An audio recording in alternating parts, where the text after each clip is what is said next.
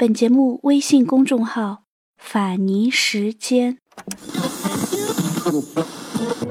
Hello，我是法尼，我在这个热闹的城市教书。淘宝路到了。不过我喜欢“云淡风轻”这个词。如果这个时候窗外有风，我就有了飞的。在清淡的时光里行走，在清淡的时光里行走，安静若素，安静若素，笑对烦扰。欢迎收听法尼时间。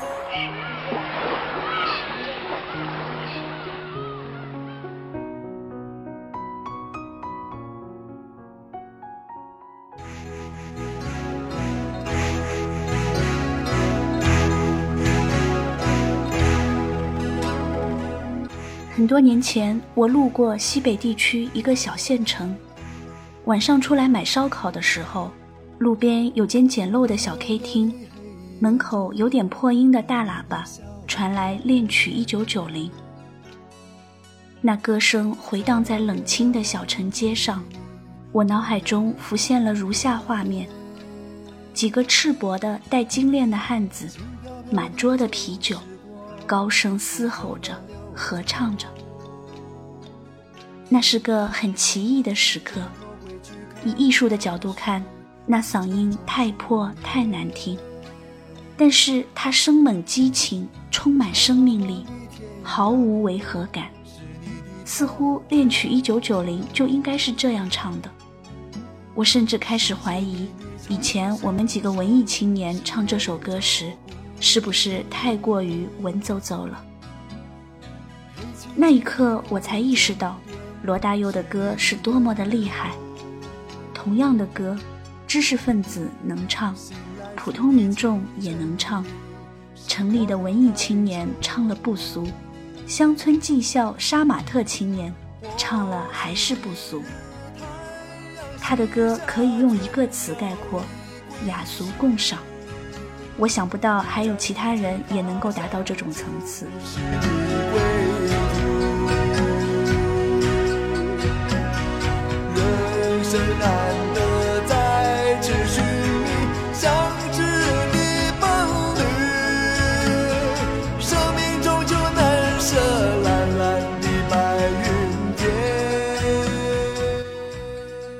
罗大佑这个人本身，在那个时代的台湾社会就属于异类。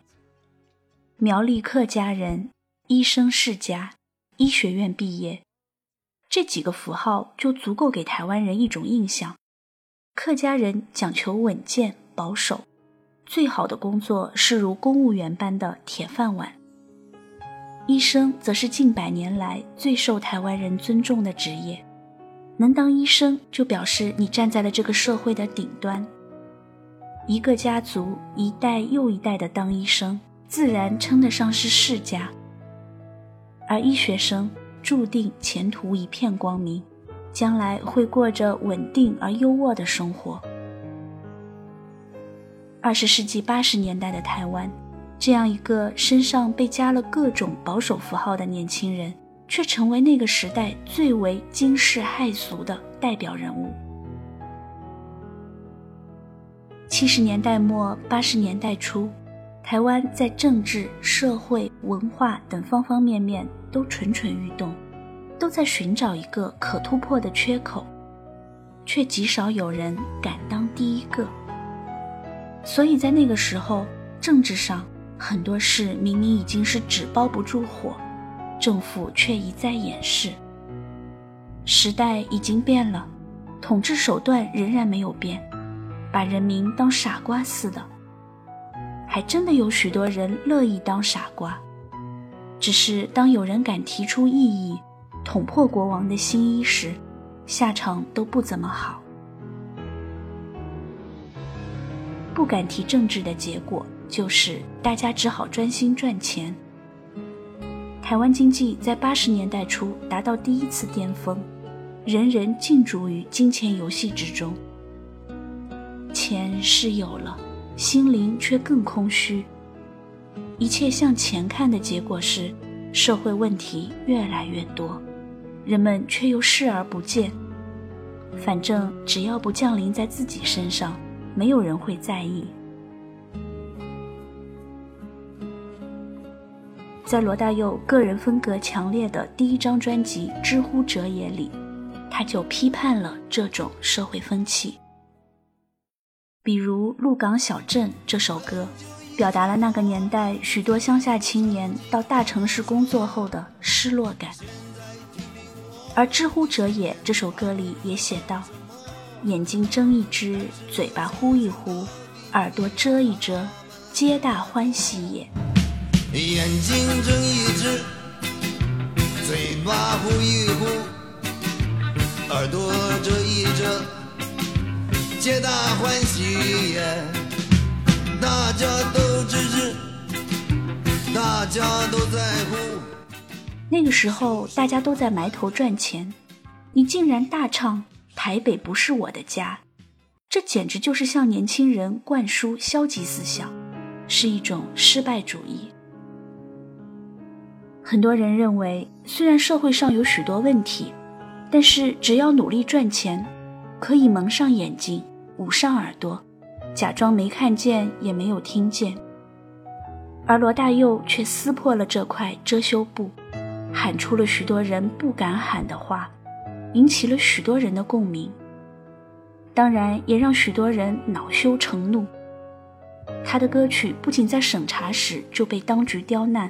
还被媒体封杀，被卫道士、保守人士围剿。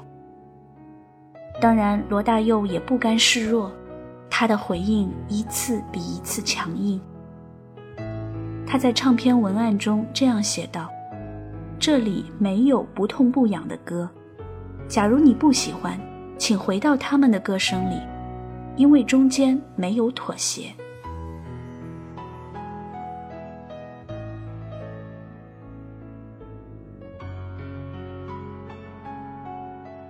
现在回头想想，台湾的流行音乐真的可以分为罗大佑前和罗大佑后两个时代。罗大佑横空出世以前，台湾乐坛流行的不是进化歌曲，就是校园民歌。在七十年代初期，台湾官方认为流行歌曲里有太多的靡靡之音，充满了文化毒素，会让人心堕落。所以，官方推行净化歌曲运动。首先，就是要过滤出好的歌词。这些好歌词大抵就是崇尚健康向上、充满正能量、符合官方宣传、不会使人民生活堕落、精神萎靡的歌词。简单的说，就是能够唱响主旋律了。这其中还分了两个方面。广电部门和出版部门，通过前者才能够上电台和电视，通过后者才能够制作唱片发行。政府规定，唱片公司要在每张专辑中植入这些鼓舞人心的进化歌曲，才准予出版。其中广电的标准更是严格。这样发展到后来。台湾的综艺节目结束之前，参加节目的众歌星都要来个大合唱，唱的就是这些净化歌曲。在间奏时一边摇摆，一边顺便感谢某某上级单位的指导。这个画面是那个时代综艺节目的一大特点。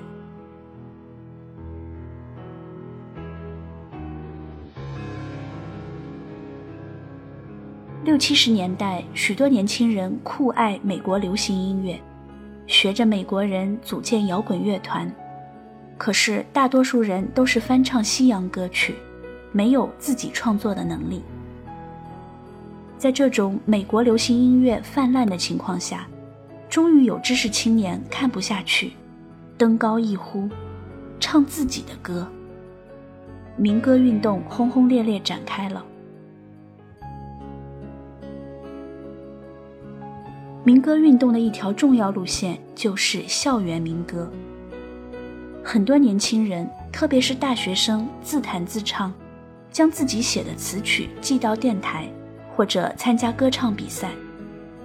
那种清新美好的风格大受学生群体的喜欢，流行了起来。比如《外婆的澎湖湾》《捉泥鳅》《偶然》等等。所以在当时的大学校园里，很常见到的画面就是，男女三三两两，在空旷的草地上围着坐成一圈。这时一定有一个很受女生欢迎的吉他王子弹起吉他，大家一起唱和拍手，顺便玩玩小游戏。如果以现在的标准来看，真的是小清新到了一种矫情的程度。可是那个时候就是这个样子的。然而，民歌运动发展到后期，也变得越来越苍白虚弱、无病呻吟。民歌运动起始于知识分子的自我觉悟，一开始深受知识分子群体的喜欢，但是它渐渐大众化，不再是小众，而是大家都在唱。谁拿一把吉他都能自称民歌手。于是自视甚高的知识分子便将他抛弃，又转回去听那些曲高和寡的欧美摇滚乐和古典音乐了。所以罗大佑的出现让人耳目一新，原来国语流行音乐也可以这么搞。他扭转了当时台湾人对国语歌曲的印象。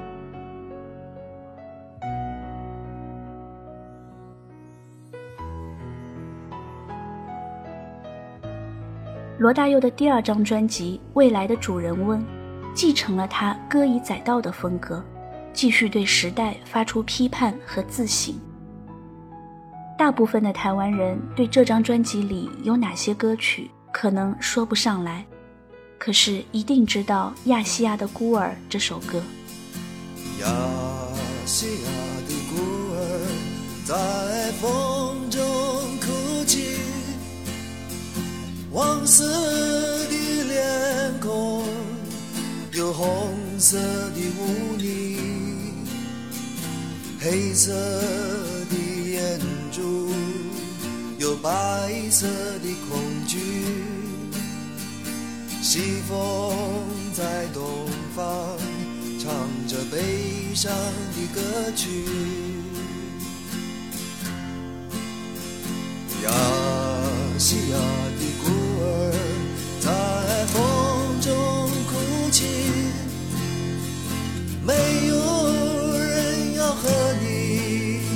玩平等的游戏，每个人都想要你心爱的玩具。亲爱的孩子，你为何哭泣？罗大佑在文案里写着：“致中南半岛难民。”而多年以后，一部讲述泰缅孤军的电影《异域》上映，主题曲就是《亚细亚的孤儿》这首歌。于是很多人便以为这首歌本来就是为中南半岛的难民所写。其实早在1946年，台湾作家吴浊流先生就写过一本小说《亚细亚的孤儿》。这个名列《亚洲周刊》二十世纪中文小说一百强第二十三名的作品，描写了台湾人在日本殖民统治以及二战期间的处境和身份认同。故事里的主人公胡泰明是日据时代少有的知识分子。当他自认是日本人时，受到日本殖民者的歧视和欺压；当他自认是中国人时，又被认为是受过日本人统治的台湾人而被瞧不起，于是他的自我身份认同一步步走向错乱，经历各种挫折打击而导致悲剧性的结果。到现在为止，《亚细亚的孤儿》都被认为是描述台湾人自身处境的最好作品，没有之一。在台湾意识开始抬头的二十世纪八十年代，罗大佑用了这本书名写了这首歌。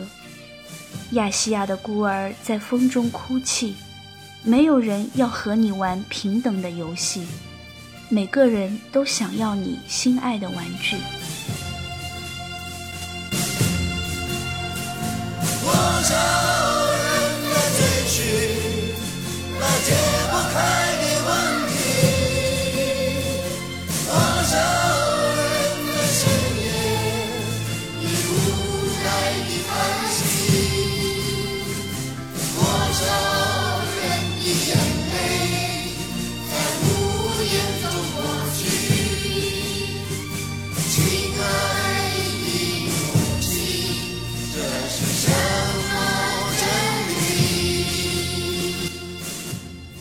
这简直就是写台湾百年来的悲惨处境。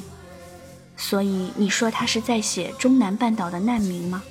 那只是障眼法。实际上，他写的是台湾的处境。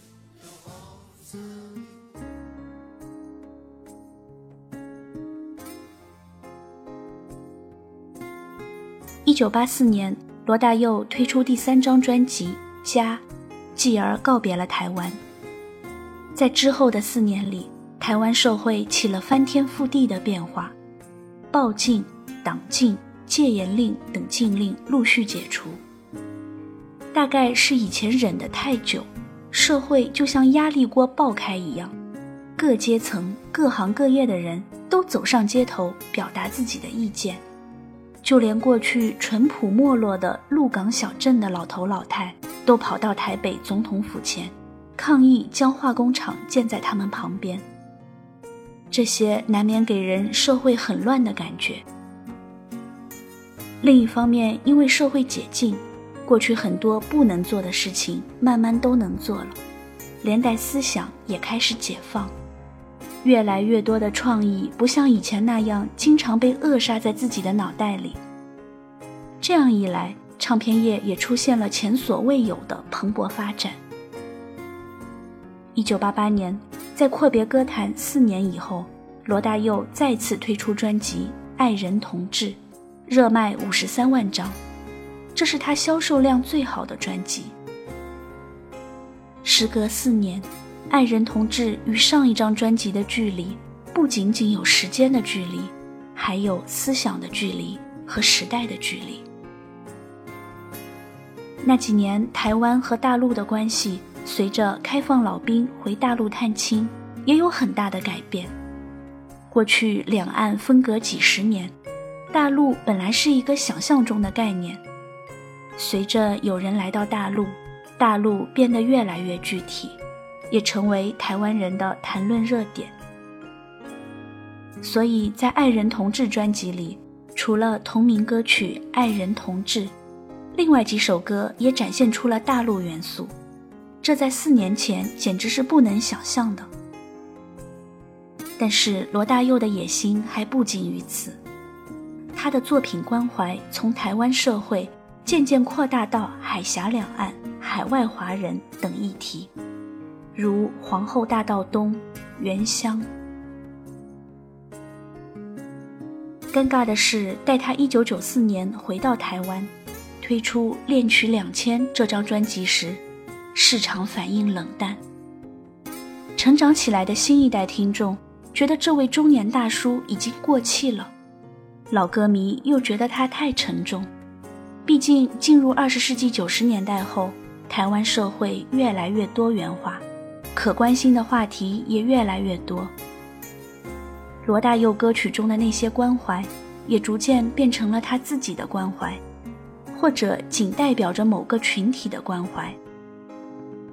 那么，是这张专辑不如过去吗？当然不是，他的词曲和编曲高度前所未及，只是时代变了而已。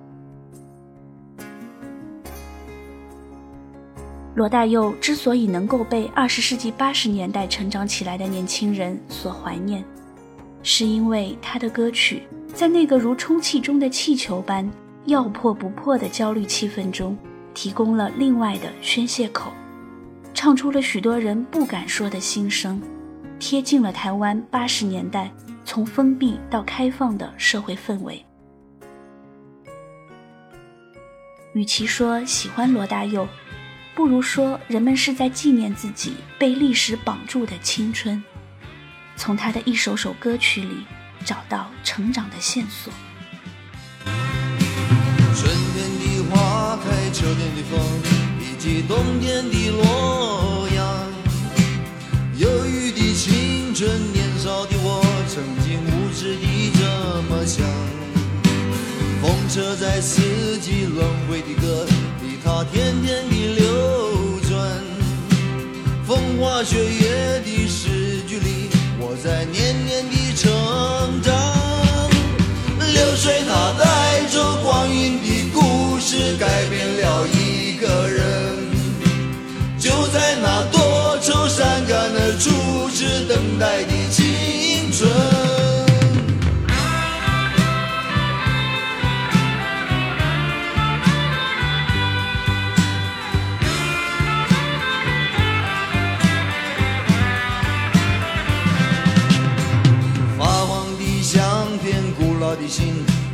褪色的圣诞卡，年轻时为你写的歌，恐怕你早已忘了吧。过去的誓言就像那课本里缤纷的书签，刻画着多少美丽的诗，可是终究是一阵烟。流水它带走光阴的故事，改变了两处是流泪的青春。